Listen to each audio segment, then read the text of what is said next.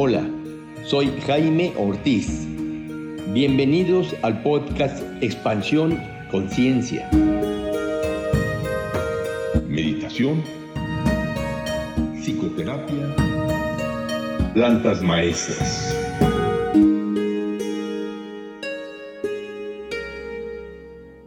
Hola, ¿qué tal amigos? Bienvenidos a este episodio del podcast Expansión Conciencia. En este episodio hablaremos sobre los diferentes tipos de relaciones afectivas. Vamos a platicar sobre la monogamia, el poliamor, los swingers y los acuerdos necesarios para llevarlos a cabo. Para hablarnos de este tema hemos invitado a la doctora Nila Ramírez Quintero. Ella es maestra en psicoterapia, sexóloga, docente del Instituto Humanista de Psicoterapia Gestal y doctora en sexualidad humana. ¿Qué tal, Nila? ¿Cómo estás? Bienvenida, bienvenida a este episodio. Hola, Jaime, pues aquí, encantada de estar contigo por acá. Mira, me gustaría empezar haciéndote una pregunta. ¿A qué crees tú que se debe que hay tanta infidelidad dentro del matrimonio? Uy, pues es una pregunta bastante, digamos que compleja en el sentido de que hay que aterrizarla a la pareja en concreto, pero voy a dar algunas generalidades.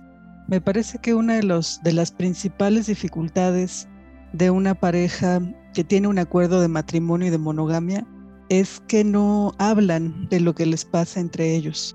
Difícilmente las personas de manera explícita nombran lo que desean, lo que esperan, lo que quieren, en relación a lo erótico, a su vida sexual. Y en ese sentido, pues un poco por la educación que hemos recibido como cultura, en parte, en parte porque pues no, no siempre hay como intimidad en el sentido de mostrarme abiertamente como soy frente al otro. Creo que cuando no se hacen acuerdos, cuando no se habla de manera abierta y explícita, puede ser que yo tenga necesidades que como pareja quizá el otro no me puede cumplir, pero que finalmente como me cuesta trabajo hablar, pues acabo haciendo un ajuste que puede resultar, por ejemplo, en la infidelidad, aunque no sea lo más, digamos que conveniente en términos de los acuerdos que una pareja hizo. Entonces, ¿por qué se da la infidelidad?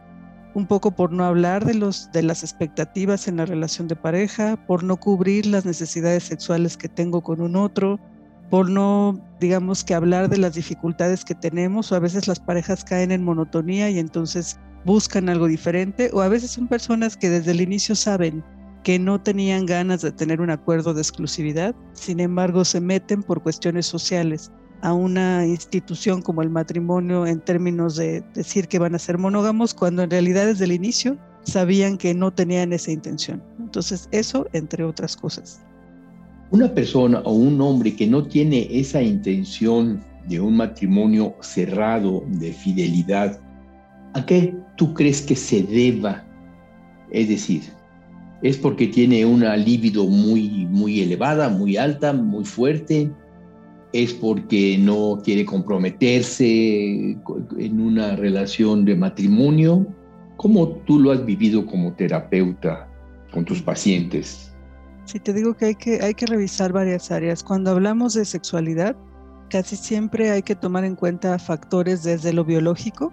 O sea, puede ser que un hombre, por ejemplo, tenga un impulso porque está produciendo demasiada testosterona y la testosterona le lleva como a y, demasiada en términos como de lo no normal, ¿no? O sea, porque los hombres pueden controlar sus impulsos y mujeres tenemos testosterona igual, pero digamos que si hubiera un factor emocional, no emocional, fisiológico, que desencadena este asunto de la testosterona elevadísima o si hay un asunto, por ejemplo, cerebral, ¿no? O sea, yo tuve un caso de una mujer, era una mujer que tenía una, una situación a nivel cerebral en la hipófisis y entonces a través de un golpe, no sé, de un golpe, y, y, lo que a ella le pasó fue que no podía controlar su impulso sexual. Entonces ella me decía, es que tengo ganas todo el tiempo, todo el tiempo con quien sea, como sea, a la hora que sea, no me importa quién sea. Y la cuestión no era un rollo social o una cuestión de otro tipo, era una cuestión fisiológica. Entonces a ratos eso puede ser una cosa, es lo menos posible, lo menos probable, sin embargo siempre hay que descartarlo. Por otro lado está la cuestión del género. ¿Cómo fuimos educados y educadas en términos del entendimiento de una pareja Y a veces estos debos contra los quieros, ¿no? O sea, de repente me enseñan que yo debo de ser una persona que tiene un acuerdo de fidelidad porque así la sociedad me lo exige. Sin embargo, yo quiero algo diferente.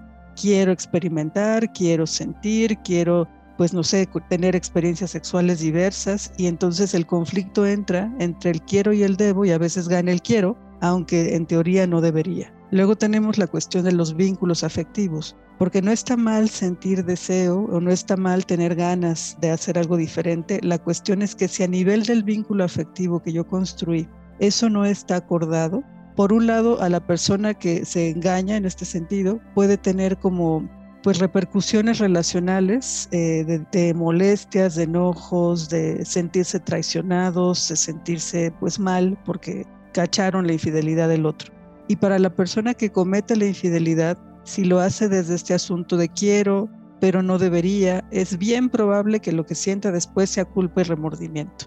Y luego vamos a otra área que tiene que ver con el erotismo, ¿no? Que, que eso, eh, digamos que una pareja que puede caer en monotonía, ¿no? Que puede caer en cuestiones que otra vez no le satisfacen ni emocional ni eróticamente, pues podría sentir alguien la necesidad de buscar otras sensaciones, otras situaciones físicas, eróticas, de experimentación, y eso llevarle a, la decisión de, de cometer en este sentido infidelidad.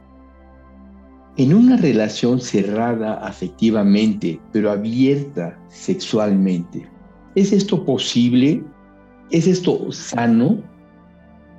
Sí, también ahí habría que, revisar a qué nos referimos también con infidelidad porque una persona puede tener un acuerdo, como tú dices, cerrado afectivamente, pero abierto en términos sexuales, y entonces ahí no hablaríamos necesariamente de infidelidad, porque la fidelidad tiene que ver con los acuerdos. ¿Qué fue lo que tú y yo dijimos, pactamos, revisamos, hablamos de manera muy honesta? Y entonces, ¿qué acuerdos son los que queremos respetar como pareja? Hablando de ese, de ese tipo de situaciones, es muy importante que la pareja pueda hablarlo, pero que lo pueda hablar de a de veras. Te voy a decir casos, ¿no? Hay, hay veces que alguien puede decir que quiere, pero en realidad no quiere. ¿Qué quiere que, que quiere tener una relación abierta. Voy a ponerlo de manera más concreta. Una pareja. Una pareja y vamos a pensar que cualquiera de las dos personas dicen yo tengo ganas de abrir nuestra relación y de que tengamos un acuerdo de exclusividad romántica pero que tengamos opción de tener una situación sexual con alguien más. Alguien lo propone y la persona que lo propone quizá está muy segura de que eso quiere, pero la otra persona vamos a pensar que dice sí, pero lo dice no muy seguro, muy segura, ¿no? Dice, ajá, ok, vamos, ¿no? Te digo, pero te lo dice así como de, pues, realmente te está diciendo con la boca que sí, pero con su ser te está diciendo que no. Entonces eso otra vez lleva un poco a lo mismo a dificultades, a enojos, a molestias, a miedos, y habría que revisar qué es lo que hace esta persona decir que sí, cuando en realidad es no. Sí se puede tener una relación abierta sexualmente, cerrada afectivamente, o como sea que las personas elijan tenerlo, siempre y cuando se haga desde la conciencia, siempre y cuando se haga desde la libertad, pero también la responsabilidad y de mirarme a mí y de mirar al otro, ¿no? Porque si solo me estoy mirando a mí, también puedo caer en una situación en la que por pedir solo lo que yo quiero y lo que yo necesito, no miro al otro o a la otra. Y aunque yo vi a mi pareja decirme este, ah, sí, este, pues sí, yo creo que sí podemos, pero yo lo veo súper dubitativo y además no creo que esté cómodo con eso, pero digo, ya me dijo que sí, vamos, ¿no? Entonces realmente estoy solo cubriendo mis necesidades sin mirar al otro. Entonces algo muy importante para que funcione es que realmente la comunicación sea una comunicación abierta, honesta, consciente, en el ejercicio de la libertad y tomando responsabilidad de lo que implica, pues tomar estas decisiones. Y cuando una pareja eh, se decide y busca alternativas, eh, digamos que eh, el hombre le dice a la mujer, oye, yo quiero una relación abierta sexualmente, pero cerrada afectivamente. La mujer le dice que pues que sí, pero sin estar convencida. En ese sentido, ¿qué alternativas podría encontrar la mujer que sí la hagan sentir pues más cómoda, dándole la oportunidad al compañero pues de experimentar lo que él quiere experimentar. Lo, más importante es que esta mujer tenga la conciencia y la claridad de qué es lo que quiere, ¿no? O sea, porque vuelvo a lo mismo, yo he visto muchísimas veces en consulta personas que son incongruentes en términos de lo que dicen y lo que sienten y lo que piensan y lo que actúan. Entonces, ¿cómo hacer para que esta mujer se sienta cómoda? Pues realmente siendo honesta consigo misma para decir cuál es mi límite, hasta dónde puedo, qué es lo que puedo aceptar, qué es lo que no puedo aceptar. Y eso a veces va a, pues a resultar en cambiar de pareja, o sea, o sea, en el extremo más, digamos que funcional en términos de reconocer mi límite, si yo estoy frente a una persona que me pide algo que está muy lejos de lo que yo puedo ofrecer, es demasiado riesgoso, es demasiado difícil. Y si yo no estoy preparada para ir a eso, pues a veces es mejor pensar en la posibilidad de cambiar de pareja, porque aquí básicamente no voy a encontrar la seguridad que yo necesito y me voy a meter en un lugar en el cual ni estoy lista, ni quiero, ni, ni me gusta y solo me causa mucho conflicto. Entonces digamos que en un extremo, eso. Un poco más, digamos que flexible en términos de lograr un acuerdo, pues yo creo que sería, yo pensaría, platíquenlo, háblenlo con la pareja, con sus amigos, con las personas en las que confíen. Terapia sería una buena opción para poder revisar francamente si yo estoy lista o listo para hacer algo así, ¿no? Porque también le pasa a los hombres, ¿eh? O sea, yo también he tenido casos de hombres que primero dicen que sí para ellos, ¿no? Pero es un sí para mí, no para ella. Y cuando ya ella puede ir a buscar una relación y dice, tengo una relación extra como lo acordamos, o sea, los hombres también suelen entrar en una inseguridad terrible si no lo tienen claro. Entonces, ¿cuál es el requisito principal para que esto funcione? Que los acuerdos sean acuerdos reales, basados otra vez, te digo, en la conciencia, en la claridad, en, saber lo que quiero y también que sean acuerdos que no sean fijos y flexibles. O sea, me refiero a que tengamos la posibilidad de ir hablando de manera constante lo que nos pasa para poder acordar lo que nos funciona. O sea, si voy otra vez acercándome más a una, pareja que sí funciona con este tipo de acuerdos, pues lo recomendable es que puedan hablar.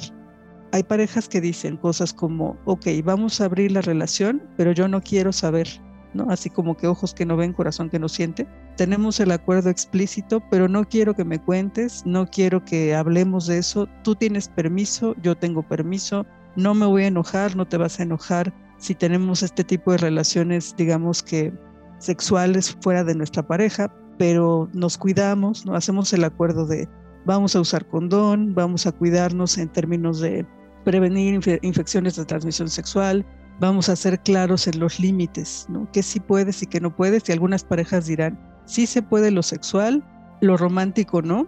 Sí tenemos abierta la pareja a, tener experiencias novedosas sexuales, pero no románticas. Yo no quiero saber o yo sí quiero saber o yo quiero saber hasta cierto punto y ese tipo de acuerdos son muy particulares de cada pareja y vuelvo a la situación de cada quien tiene que saber qué es lo que yo puedo digamos que asumir qué es lo que no me va a causar un conflicto ni interno ni de pareja no y cómo le vamos a hacer para encontrar nuestro punto y eso no, sale siempre a la primera también hay que ser claros en eso si alguien quiere tener este tipo de acuerdos hay que ir probando hay que ir revisando cómo me siento, cómo te sientes, vamos bien, tenemos que mover, movilizar o, o, modificar algo de lo que habíamos dicho. Quizá primero dije, no, yo no quiero saber y después digo, no, sí, sí quiero saber hasta cierto punto. Ese tipo de cosas ayudarían mucho. En esta posibilidad que una pareja puede optar de sí relaciones sexuales por fuera, pero no relaciones afectivas. Es común que ya sea el hombre o la mujer acaben enamorándose de la otra persona. Otra vez depende, ¿no? O sea, porque, por ejemplo, si una pareja ya llegó a un acuerdo que le funciona y se siente emocionalmente muy cómoda con su pareja, ¿no? O sea, vamos a pensar que emocionalmente tienen una relación maravillosamente buena y afectivamente cubren todas sus necesidades. Sexualmente no. Y por eso abren la relación, digamos que a, lo externo, pero son muy sólidas en términos de, de me siento cómodo, estoy bien contigo. En ese tipo de casos me parece que no es común que alguien se enamore de alguien más porque sus necesidades afectivas, emocionales, digamos que de pareja están cubiertas y también al hacer el acuerdo de abrir la relación, las sexuales están cubiertas. Entonces le ponemos palomita a todo y entonces es difícil que alguien vaya a enamorarse de alguien más, pues porque la pareja principal es sólida, no anda buscando satisfacer sus necesidades en otro lugar. Lo que sí puede pasar es que alguien se enamore de una persona que no es su pareja por tener estos encuentros sexuales, pero ahí habría que preguntarse si mi pareja principal, la primaria, realmente es la pareja sólida o si está cubriendo mis necesidades o si otra vez me estoy autoengañando. Si estoy diciendo yo debería de estar acá porque debería de estar acá, porque aquí me casé, porque esta es la pareja con la que tengo hijos, qué sé yo. Pero estoy encontrando que no solamente es la cuestión sexual, sino que me doy cuenta que cuando voy a probar con alguien una cuestión sexual, acabo no solo haciendo lo sexual, acabo preguntándole de su vida, de su situación, no sé, o sea, acabo dándome cuenta de que me estoy enamorando de alguien, pero sigo insistiendo en que quiero una pareja sólida porque así debe de ser, pero me siento claramente atraído emocionalmente, afectivamente, sexualmente a alguien más ya no es solo cuestión de la pareja, sino también de la persona y vuelvo a la conciencia, que tanto me quedo en una pareja, porque de verdad es la pareja que me hace sentir bien y me satisface, o que tanto voy a buscar algo más porque no tengo claro lo que quiero. Sí puede pasar, pero creo que tiene que ver mucho con esto. Tengo una, una paciente que es, es lesbiana y tiene una pareja con la, muy establecida, a la que quiere mucho, con la cual convive, pero conoció a otra mujer y dice que esta otra mujer lo que tiene que le fascina y le encanta es la pasión. En su relación tienen buenas relaciones sexuales, pero no se compara con la pasión que tiene con esta otra. Y ella se siente dividida porque por una parte, pues sí, le, atrae muchísimo esta mujer pasional, y por otra, se comprometió con, con, la, con la compañera estable en una relación de fidelidad. ¿Qué le puedes recomendar a una persona así? Pues yo creo que otra vez el ejercicio de la conciencia y de la claridad, ¿no? O sea, me parece que estas cosas que nos pasan en la vida son buenos pretextos para hacer una pausa Creo que muchas veces vamos demasiado rápido y en ese ir demasiado rápido y dejarnos llevar por el evento que nos está ocurriendo, creo que no damos espacio, tiempo para poder darme cuenta de qué es lo que me está ocurriendo. Entonces, lo primero que yo le sugeriría a una, a una mujer así es, haz una pausa, revisa, detente, o sea, detente para primero preguntarte cómo estás, o sea, cómo te sientes con A y cómo te sientes con B, cómo te sientes contigo misma, qué es lo que te está moviendo internamente para poder irte dando cuenta de qué es lo que se movió, ¿no? O sea, y si la pasión de esta mujer representó algo que va más allá de la pasión, pero que a lo mejor solo lo nombro así, y si eso es lo que yo estoy buscando en una relación de pareja, ¿qué tipo de relación de pareja busco? Porque no es lo mismo, pienso, una pareja de, de lesbianas o una pareja en general que tiene quizá poco tiempo en una relación, ¿no? comparada con alguien que tiene mucho más tiempo o una relación más estable comparada con una menos estable. Y a ratos también se vale probar y equivocarse.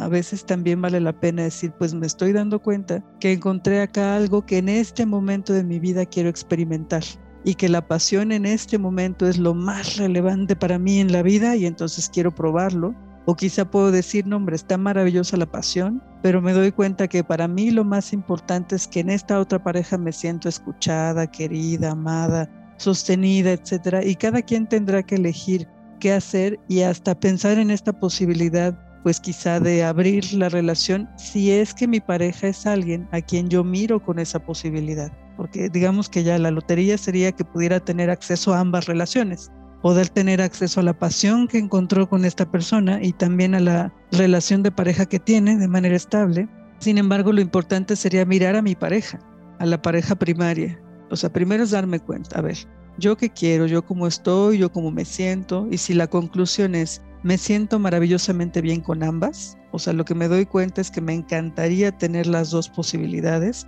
de nuevo es válido. La cosa es que yo sea honesta y abierta con ambas partes porque estos acuerdos que se hacen alternos o diferentes a la monogamia tienen todo que ver con la libertad, pero también con la honestidad, ¿no? con la capacidad de, de mirar al otro y de hacer lo que queramos hacer, pero en el ejercicio de la libertad, la conciencia y el respeto. Entonces, si yo veo que mi pareja es alguien que probablemente pueda acceder a tener una relación abierta y lo quiero hablar y lo quiero nombrar y lo quiero explorar como una posibilidad para que vivamos esa opción, pues se vale, insisto, pero ojalá que sea en el ejercicio de mirarme a mí y de mirar a las personas involucradas. Porque aquí un poco lo que digo, no sé, a lo mejor malentiendo el caso, pero un poco lo que yo me imagino es que cuando la persona va a buscar o encuentra la pasión con esta otra mujer, de entrada ya hay un tipo de engaño. O sea, si ya fue a buscar a una pareja habiendo tenido un acuerdo de fidelidad o de exclusividad sexual con la primaria, antes de ver si quiero abrir la relación o no, primero tendré que revisar, o sea, qué me hizo mentir. O sea, qué me hizo romper el acuerdo. Y de nuevo, insisto, para eso hay que ir despacio, porque hay que, hay que preguntarse, en una pareja lo que suele causar conflictos y dificultades es que no nos sentimos vistos por el otro, no nos sentimos escuchados por el otro, no nos sentimos tomados en cuenta por el otro. Y eso significa eso, reconocer quién soy frente al otro y quién es esta persona frente a mí y dónde están los límites de lo que puedo y no puedo hacer. Cuando ya voy a buscar una pareja engañando, pues ahí ya tenemos otro asunto que primero es ese. ¿Qué me hizo ir a buscar algo con alguien si yo tenía un acuerdo de fidelidad o de exclusividad sexual? Y si eso me hace, o sea, si eso me lleva a este asunto de es que yo aprendí que eso no se puede hacer, no se debe hacer, etcétera, lo primero es cuestionarme. Y yo estaría dispuesta a promover o a, a plantear una situación así y estoy lista. Esto que hice de ir con una pareja externa, ¿se lo puedo permitir a mi pareja? o lo hago engañando porque no creo que yo soportaría la idea de que mi pareja vaya a estar con alguien más sexualmente hablando. O sea, que la misma experiencia que tuve yo de pasión la tenga la otra persona. Entonces hay muchas preguntas que hacerse. Entonces digamos que a resumidas cuentas yo la recomendación que haría es ir despacio, hacer una pausa para poder ir haciéndome todas estas preguntas que me hagan primero darme cuenta de dónde estoy, qué siento, qué me pasa. Digo, y si fuera un asunto de mentir, ¿Qué me hizo mentirle al otro? A las dos, digo, no sé si le mintió a una, le mintió a las dos, no le mintió a ninguna, no lo sé, no te digo, pero sí es, es valioso preguntarme eso, ¿qué me hace mentir? Mentirle al otro y mentirme a mí, porque finalmente si yo digo que estoy en una relación en la que estoy muy a gusto, pero fui a buscar a alguien más, pues yo creo que hay una partecita ahí en la que no parece que haya tanto gusto, no sé cuál, pero habría que explorarla. Y ahorita que comentas esta parte de ¿Qué me hace mentir? Si me viene a la mente que muchas veces es el, miedo, el miedo. Sí me apasiona la otra persona, me siento muy apasionado, me encanta, pero tengo miedo de incluso de plantearlo a mi actual pareja estable, porque yo la conozco como piensa, sé que es una persona con muchos aprendizajes y condicionamientos muy convencionales. Y si yo le planteo esto, va a haber un gran movimiento en la, en la pareja y puede ser que hasta un rompimiento. Y me da miedo. Y por lo general, la persona pues prefiere mentir antes de enfrentarse a todo este movimiento en la pareja que puede ser que hasta la pareja termine prefiere mentir y disfrutar su pasión con la otra persona. Sí, aunque de nuevo aquí ese tipo de cosas, o sea, si yo miento, digo, hay que, hay que preguntarse siempre en dos vías, ¿no? Si yo mentí, ¿qué me hizo mentir? Y, tú dices, por ejemplo, el miedo, ok, pero el miedo me está hablando de que siento precaución, de que hay una posibilidad de un riesgo, ¿no? que hay algo que se está poniendo en juego. Y de nuevo el miedo está bien allí, pero que normalmente el miedo se combina con otras cosas. Puede ser que yo tenga miedo de eso, de que la persona me deje, se vaya y, que yo crea que esta es una buena relación, pero entonces eso habla un poco de mi egoísmo y habla un poco de mi falta de posibilidad de mirar al otro. ¿Qué me hace otra vez comportarme como si solamente fuera yo la única persona que tiene necesidades o la única persona que siente miedo. Es complejo, te digo, siempre hay que preguntarme yo, ¿qué me hace mentir? Tengo miedo, quiero tener esta pareja, no la quiero soltar, pero además quiero satisfacer mis necesidades, pero tengo miedo de que me cache, ¿no? Y tengo miedo de que se dé cuenta y entonces de todas maneras terminemos la relación Y al final son conflictos internos que me llevan a preguntarme quién estoy siendo y si estoy siendo francamente honesto con el otro o si me estoy mintiendo a mí también. Porque también pasa que a veces, ok, voy, disfruto de la pasión, pero luego aparece la culpa y luego aparece el remordimiento y luego aparece la vergüenza y luego aparecen temas hasta de violencia, de es frecuente, no sé si a ti te ha pasado con parejas, pero es frecuente que la persona justo que rompió el acuerdo de fidelidad es el que acaba teniendo miedo y queriéndole revisar el celular al otro y ejerciendo cierta violencia, como en este rollo de, uy, seguramente tú me estás poniendo el cuerno cuando la que sé perfectamente que lo hace soy yo. Entonces acabamos haciendo o actuando, actuando cosas que al final tampoco me dejan en la plenitud que me digo que voy a conseguir si solo miento. Entonces me parece que una cuestión muy buena o es una oportunidad, ¿no? De nuevo, de darme cuenta qué me hace mentir, ¿no? No solamente en el sentido de quiero perder la relación, sino también en el sentido de ¿Esto qué costos tiene para mí de manera personal? ¿Qué tanto yo digo que ella es la que no quiere abrir la relación o él es el que es muy conservador en su forma? Quizá yo soy igualita, ¿no? Igualito, nada más que estoy proyectando en el otro lo mismito que soy yo porque quizá hablar de la posibilidad de una relación abierta me da miedo porque pienso que el otro se va a ir, o sea, los mismos miedos que tengo de que la persona haga, los tengo con, con él o con ella, ¿no? Me da miedo que se vaya, me da miedo que no quiera mantener la relación, me da miedo que no me acepte, que me rechace, etcétera, etcétera, etcétera. Y pues al final eso es autoengañarme y a veces engañar al otro y eso genera muchos conflictos personales e interpersonales. Entonces en eso creo que estas alternativas a la monogamia son maravillosamente buenas porque permiten explorar posibilidades en donde no tenga ni que necesariamente engañar o mentir,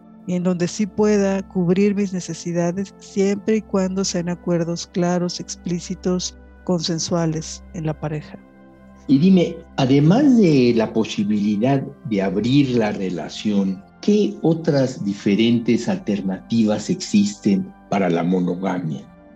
Pues hay muchas alternativas. Bueno, ahora hay varios movimientos, digamos, vamos a nombrar algunos que fueron los que los que habíamos como platicado que haríamos, pero está la posibilidad de los swingers. Los swingers es básicamente una comunidad de personas que tienen el acuerdo de que en una relación de pareja vamos a tener exclusividad emocional, pero vamos a tener intercambios sexuales con otras parejas. Y hay comunidades grandísimas en el mundo que tienen como estos convenios y que la característica principal es eso. Es como la posibilidad de ejercer la pasión, el erotismo, tener muchas parejas, tener la opción y la libertad de sentir, de experimentar, de hacer, pero de manera, digamos que consensual y acompañada. Eso es cuando la cosa es como otra vez, ¿no? Muy bonita, muy eh, abierta y muy clara. Si la pareja lo habló, lo platicó, etcétera, y van a tener este tipo de intercambios, puede ser una súper alternativa. Vamos, no sé, hay desde plataformas, no sé, plataformas en línea ahora en donde yo puedo entrar a comunidades swingers y buscar,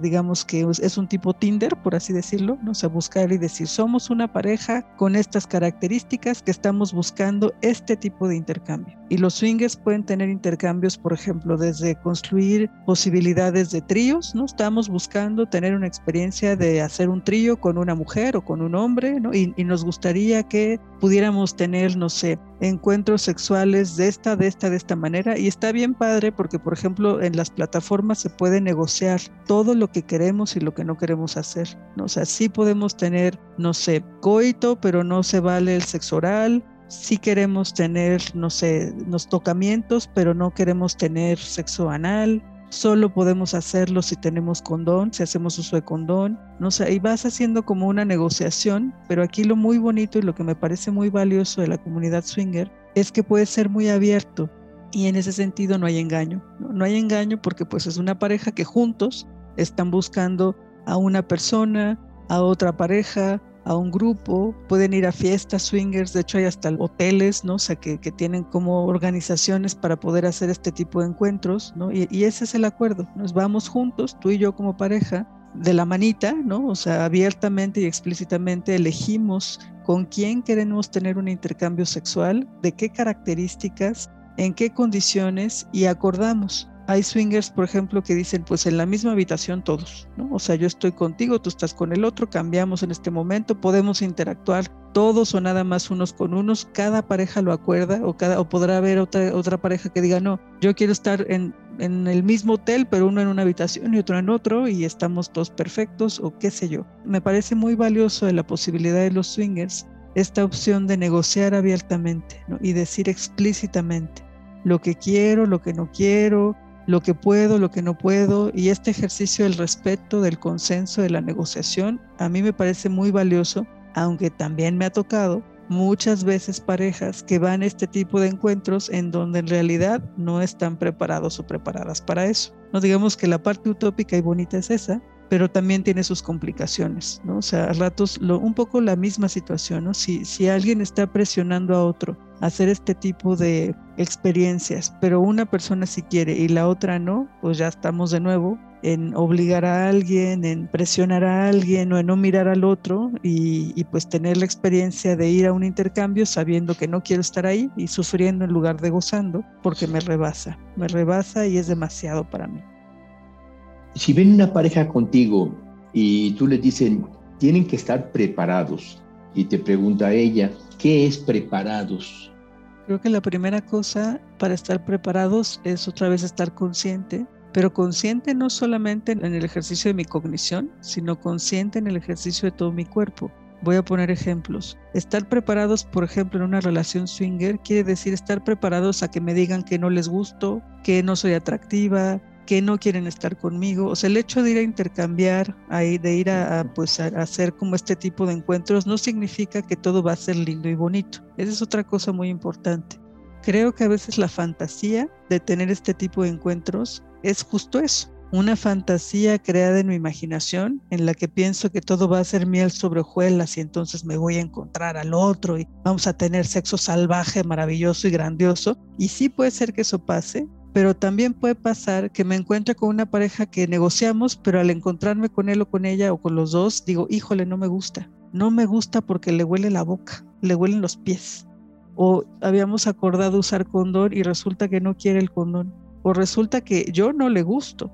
O sea, llegamos al intercambio y resulta ser que pues me dijeron, no, pues es que en la foto vimos una cosa y pues ahorita estamos viendo otra. ¿Y qué crees? Pues que no, no queremos, ¿no? Entonces tengo que estar preparado para todo eso, o sea, preparado, o sea, por un lado para poder hablar abiertamente de lo que quiero y lo que no quiero, eso significa, sí me puedes tocar aquí, no me puedes tocar acá. Esto sí lo voy a permitir, esto no lo voy a permitir. Y entonces ahí primero tendría que preguntarme si eso con mi pareja o mis parejas previas lo logro. Eso es estar preparado. Y si descubro que con mi pareja actual no logro decirle que no me gusta esto, que prefiero que pare, que ya estoy cansada, que quiero cambiar la posición, que ya fue suficiente, etcétera, pues entonces no estoy preparado, ¿no? Entonces ir con una pareja, con otra pareja, pues tampoco va a ser necesariamente la mejor experiencia, porque quizá me cuesta mucho trabajo decirle al otro, esto no me está gustando, no me gusta cómo me estás haciendo sexo oral.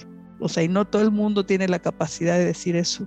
Y eso es estar preparados, estar preparados tanto en términos emocionales como de pareja y también en términos de, tener bien puesto mi autoestima y no tomarme personal si alguien me rechaza o no le gusto o si, o si alguien me hace un comentario, si alguien me dice algo que a mí me parece violento o incómodo, poder decirle al otro no. Esto no me gusta, no estoy listo para esto, porque acuérdense que los swingers es como fugaz, ¿no? O sea, los swingers en general, no todas las parejas swingers, pero muchas parejas solo ven, tienen un encuentro casual con otra pareja a la que probablemente no vayan a volver a ver.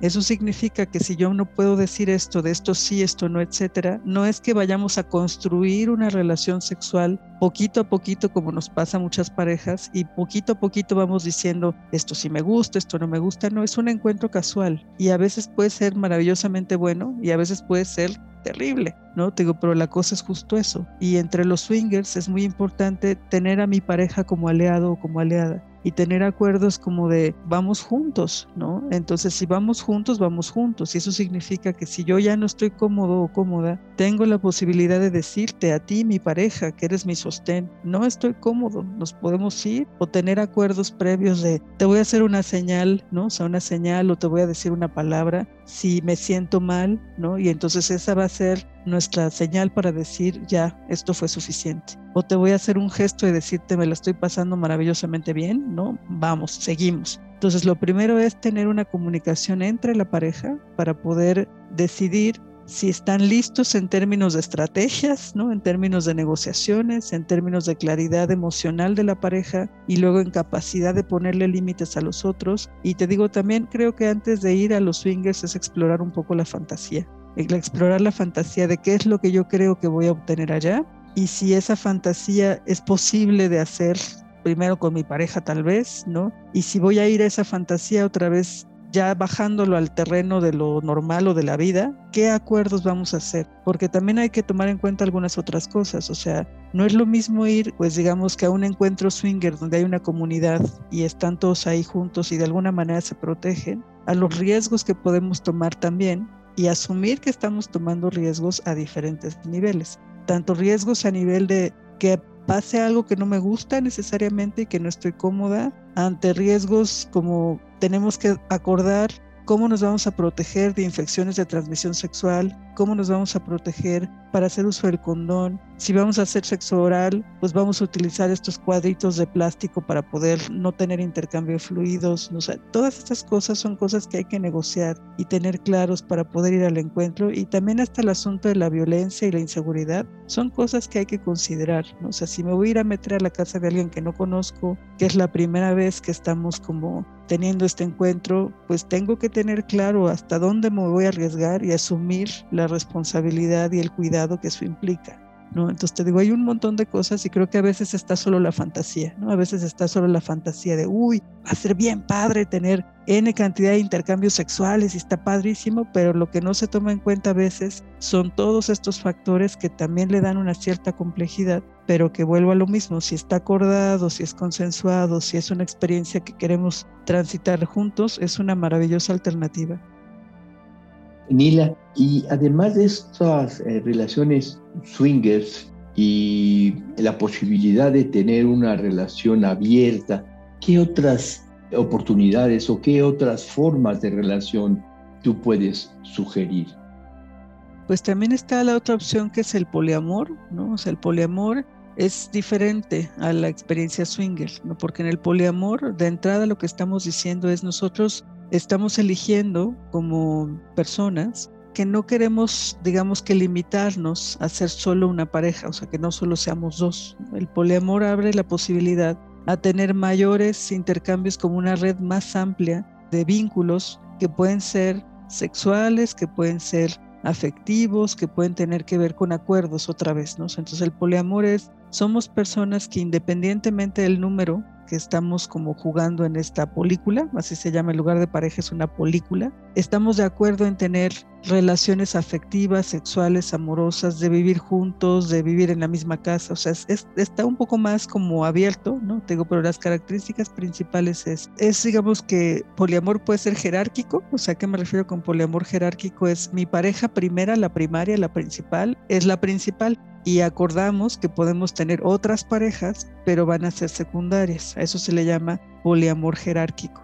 Y en el poliamor jerárquico puede ser que esta pareja, digamos que tenga la opción de tener a otra pareja y acordar ¿Qué va a ser lo que vamos a permitirnos en estas otras relaciones? Encuentros sexuales, encuentros amorosos, vamos a hacer comunidad, ¿qué vamos a hacer? Entonces una posibilidad en el poliamor es el poliamor jerárquico, donde la, la pareja primaria es la más importante y las que vienen alrededor son parejas secundarias, pero todos, todos, todos, todos tienen que estar de acuerdo, conscientes y enterados. O sea, no es poliamor si yo voy con alguien más y mi pareja sabe, pero el otro no sabe. Eso no es poliamor. Poliamor es yo estoy con mi pareja y abrimos la relación y entonces mi segunda pareja o mi tercera pareja o mi cuarta pareja o las que sean, todas sabemos que esta es nuestra relación entonces el poliamor, digamos que la, característica es esa, es no hay engaño en términos de que todas las personas involucradas tienen que saber que todos estamos involucrados. Entonces no hay un engaño de, en términos de, ah, pues yo te seducí, pero no te dije que tenía una pareja. Yo te digo, estoy en una relación poliamorosa y quiero preguntarte si quieres participar en la relación poliamorosa. Estamos saliendo, estamos seduciendo, nos estamos platicando y quiero saber si tú puedes acceder a la conciencia y a la claridad y al ejercicio de tu libertad en participar en esta relación que incluye a A, B, C, D, E, F, G. O sea, es como todas las personas, y pueden ser de a dos, de a tres, de a cuatro, de a cinco, lo que sea, y digamos que dentro de esta relación poliamorosa, pues hay, por ejemplo, decía el poliamor jerárquico, está el poliamor igualitario, en donde todos los miembros de la película son igualmente importantes. Entonces no es que, que haya que fulanito o fulanita sea más importantes, todos son iguales. Entonces a lo mejor somos, vamos a pensar, seis personas o cinco personas o cuatro personas o tres personas, pero todos somos iguales nos podemos relacionar afectiva, eróticamente y todos contra todos, en amor, en cariño, en, acompañamiento, en cuidado y también en la parte sexual, si así lo decidimos. Ese sería, por ejemplo, el poliamor igualitario. Está el poliamor autónomo, ¿no? que es en donde tengo diferentes parejas, diferentes relaciones, pero no me quiero relacionar de manera muy comprometida con ninguno. Sea, eso es como te aviso, ¿no? De alguna forma que yo tengo varias personas, pero no compromiso con nadie. Todo mundo está enterado, pero yo no me comprometo con nadie de manera muy importante. O sea, no me voy a casar contigo, no vamos a tener hijos, igual y ni siquiera me quiero ir a vivir contigo. No sé, te aviso que tengo muchas relaciones, que soy poliamoroso, pero que en este momento no me quiero comprometer de manera particular ni con un individuo ni con una película. Digamos que en el poliamor esa es la característica principal, es esas. Todas las personas de la película están enteradas de las relaciones que existen y existen límites claros o permisos claros entre lo que podemos y no podemos hacer en términos afectivos o eróticos o hasta en cuestiones de, yo conozco algunas relaciones poliamorosas donde, por ejemplo, dos, o sea, son parejas, pero vive cada quien en su casa, pero son una película. Entonces vamos a pensar que hay una familia, ¿no? En donde son, no sé, dos integrantes de la pareja y hay otra pareja que vive en otra casa y otra en otra casa y de repente se juntan todos, pero son digamos que independientes y película al mismo tiempo. Pero acá te digo, la característica principal es todo mundo está enterado de manera consensuada, respetuosa y clara de cuántos estamos participando en esta relación y establecemos los límites de si solo es afectivo o si solo es sexual o, qué tipo de intercambios vamos a tener. Y lo más importante es que son cuando hablo de poliamor, me refiero de relaciones que son, digamos, de más compromiso en cuestión de tiempo, a diferencia de los swingers. Los swingers en general, no todos, pero en general, suelen tender a tener intercambios más casuales, no como de relaciones más profundas y largas en el tiempo, suelen ser relaciones más casuales que tienen el, digamos que la característica de buscar explorar lo sexual y en cambio la película o el poliamor lo que busca son relaciones más a largo plazo, de más estabilidad, de más como compromiso, eh, a diferencia de los swingers, por ejemplo. Sí, muy bien, Nila. ¿Y cuáles son los beneficios de estos diferentes eh, tipos de relación? ¿En qué se benefician las personas? Pues me parece que cuando otra vez es de manera clara, respetuosa, honesta, mirando al otro, etcétera, pues creo que el mayor beneficio es que vamos a tener la libertad de ser quien soy frente al otro. Tengo la posibilidad de vivirme plena, sin sentir que traiciono a nadie o que violento a nadie, o sea, es decir, no voy a sentir culpa, no voy a sentir remordimiento, porque todo mundo sabe, esto es un acuerdo, no le estoy mintiendo a nadie. Entonces voy a tener la conciencia tranquila, voy a poder dormir en paz, ¿no? Diciendo, ok, pues tengo todas estas relaciones y con todas me siento tranquila, contenta, etcétera, feliz. También voy a sentir, creo que la libertad y la plenitud de explorar en este caso, pues las elecciones que tengo para mí en cuanto a mi erotismo, Creo que esa también es una gran ventaja. O sea, no, no por el hecho de vivir en una sociedad que nos enseñaron que el matrimonio es la única alternativa, significa que sea verdad. Digamos que estos movimientos son justo pues un poco un cuestionamiento pues a las normas, a los patrones, a los modelos estereotipados de formas de relacionarnos. Y la verdad es que sí es una opción. También eso es una ventaja, ¿no? sentirme en la libertad de elegir lo que considero que es mejor para mí donde todo mundo, digamos que idealmente tenemos conciencia, responsabilidad, libertad. Pienso que, por ejemplo, en el poliamor una ventaja es que tengo una red muy amplia de gente que me quiere, que me ama, con quien experimento sexualmente cosas y, es como tener una expansión, ¿no? O sea, de posibilidades de con quién apoyarme, quererme, amarme, etcétera. También creo que eso es una posibilidad bonita.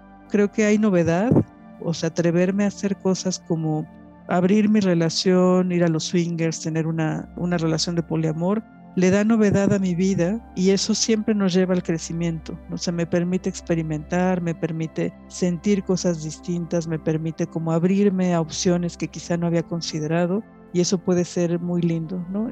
También hay mayor eh, autonomía, interdependencia, crecimiento emocional, porque en todas estas, o sea, si, si es honesto, abierto, responsable, libre, etcétera, pues estoy ejerciendo mi libertad sin pisotear la libertad y sin faltarle al respeto a nadie más y sin violentar al otro, es más bien una posibilidad de mirarme a mí y mirar al otro con respeto, con cariño, con cuidado. Y desde ese sentido creo que es bien bonita la opción, ¿no? Y puede ser muy benéfico en ese sentido. ¿Piensas tú que en el tiempo vamos caminando, digámoslo así, a una mayor libertad sexual, a una mayor libertad afectiva, a un cambio de esta institución llamada matrimonio, que es ciertamente muy cerrada, muy útil porque pues es la forma de crecer a los hijos, absolutamente. Pero ¿crees tú que poco a poco se va abriendo, se van abriendo posibilidades de forma social? Sí, me parece que ahora está habiendo un movimiento muy importante en el cuestionamiento del género, por ejemplo todas estas expresiones de la diversidad sexual, ¿no? se me parece que están cuestionando justamente estas estructuras tan sólidas y rígidas. Y creo que en ese movimiento, eh, las personas que están teniendo acceso a no solo quedarme con la idea de lo que debo de hacer y lo, la única opción cerrada de cómo puedo vivir eh, pues mi vida. Creo que cuando tengo acceso a la información, o sea, la educación sexual en ese sentido sería muy importante, tengo la opción de mirar más allá de eso. Pero sí creo que el, el ejercicio tiene que ver con tener acceso, acceso a informarme, o sea, programas como el tuyo, libros, no sé, hay mucha información hoy en día, ¿no? Que me permite abrirme a las posibilidades de algo diferente y creo que eso me da la posibilidad también de elegir algo diferente a lo que necesariamente me enseñaron y cuestionar si el matrimonio es algo que yo quiero para mí o no. No tiene que ser y no estamos diciendo que es bueno o malo. El matrimonio es maravillosamente bueno para muchas personas y es la elección consciente, digamos que consensual, y les funciona, perfecto. Pero hay a quienes no. Y a quienes no, si se dan la posibilidad de educarse, de enterarse, de informarse, de conocer, creo que eso va a ayudar a que accedan a este tipo de cosas. Entonces, cada vez más sí, en la medida en la que me permito educarme, abrirme, cuestionarme, digamos que ser flexible ¿no? en lo que he aprendido, sobre todo para masticarlo y ver si eso es lo que me viene bien a mí o no, asumiendo que no le viene bien a todo el mundo lo mismo. ¿Tú tienes alguna experiencia de pacientes poliamorosos, por decirlo de esta forma, parejas que participan en poliamor, que tengan hijos? Sí, o sea, la, comunidad poliamorosa cada vez es más amplia, ¿no? O sea, y me parece que cada vez hay mayores opciones. Entonces, el poliamor no solamente se queda en intercambios sexuales y afectivos, porque pues las personas crecemos y vuelvo a esta idea de el poliamor lo que busca son vínculos sólidos, afectivos, emocionales y sexuales a largo plazo. Y por supuesto que eso significa que a veces queremos tener hijos y vivimos en una película. Entonces sí los hay y hay de muchos casos y de muchos tipos, ¿no? O sea, hay desde personas que habían sido pareja estable, digamos que monógama o en este rollo del matrimonio como lo hemos aprendido y que luego se abrió a la posibilidad de tener otras parejas e integrarse a una red poliamorosa y quisieran tus hijos, mis hijos, nuestros hijos, ¿no? Y se integran de una manera o de otra a la, la relación poliamorosa. Y también ahí hay muchas variantes, ¿no? Habrá quienes elijan no abrir esto como en términos de que todos vamos a cuidar a los hijos. Hay parejas poliamor, bueno, películas, ¿no? En donde pueden como decir, bueno, lo, lo nuestro es afectivo y sexual otra vez, pero nada más a nivel de los adultos. Y de los hijos, cada quien se hace cargo de sus hijos. Y habrá otras parejas en las que justo dentro de la película elijan tener a su cuidado hijos, que un poco son como hijos de todos, ¿no? O sea, desde esta posición de, de vamos criándonos o vamos apoyándonos y vamos acompañándonos, pero otra vez eso es muy particular como de cada, de cada película y de los acuerdos que, hacen, que se hacen al interior de ellos. Pues maravilloso maravillosas todas estas opciones que existen más allá de la institución matrimonio. ¿Quieres comentar algo más, Nila? ¿Que algo que, que te gustaría comentar? Pues yo solo diría que, o sea, de veras, mi deseo, ¿no? Es que las personas elijan lo que les viene bien, pero desde su ser eh, auténticos, ¿no? Desde su ser honestos conmigo y con el otro, porque de veras sí yo quiero subrayar que muchas veces me ha tocado ver que las personas le exigen al otro hacer algo para lo que el otro no está listo y eso me parece un acto de egoísmo y de no cuidado.